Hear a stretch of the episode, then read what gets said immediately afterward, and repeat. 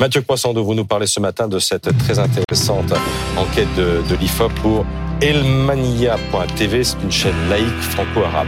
C'est un sondage réalisé auprès de nos compatriotes musulmans sur les questions de, religion et de laïcité. Qu'est-ce qui vous frappe? A plusieurs choses. D'abord que euh, quand on est musulman, on est beaucoup plus fervent que lorsqu'on est adepte d'une autre religion. On appelle ça le degré de religiosité.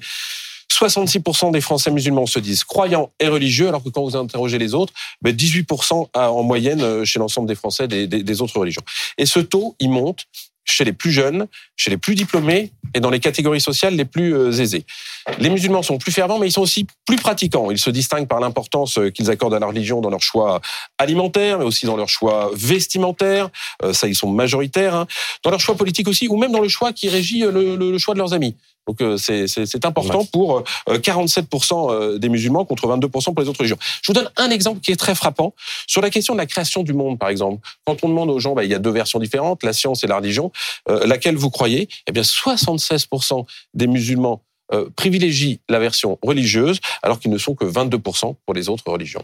Quel rapport ont-ils avec la laïcité? Elle est à la fois mal comprise, mal acceptée, mal vécue, j'ai envie de dire. Il y a un chiffre qui est frappant. 78% des musulmans interrogés jugent la laïcité discriminatoire pour les musulmans, en particulier euh, chez les jeunes. Hein.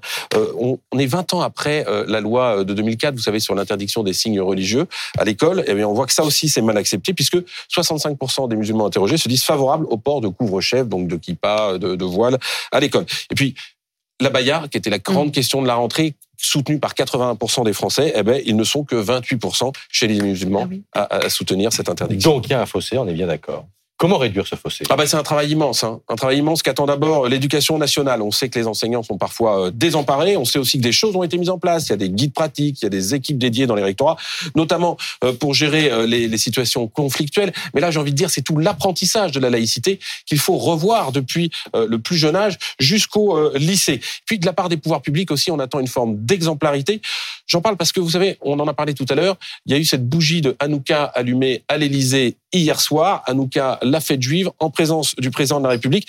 Et moi, je trouve que les pouvoirs publics ont quand même bien du mal à avoir une position d'équilibre. On a eu Gabriel Attal qui a interdit la baya à la rentrée et qui a écrit une lettre expliquant à tous les parents d'élèves que euh, la laïcité, euh, c'était euh, la neutralité de l'État à l'égard de tous, quelles que soient euh, les convictions. Dans la foulée, on a eu un président de la République qui s'est rendu à une messe papale à Marseille. Hier, cette bougie d'Hanouka allumée à l'Élysée. On le voit bien, tout cela demande de l'équilibre, de la pédagogie pour convaincre tous les Français.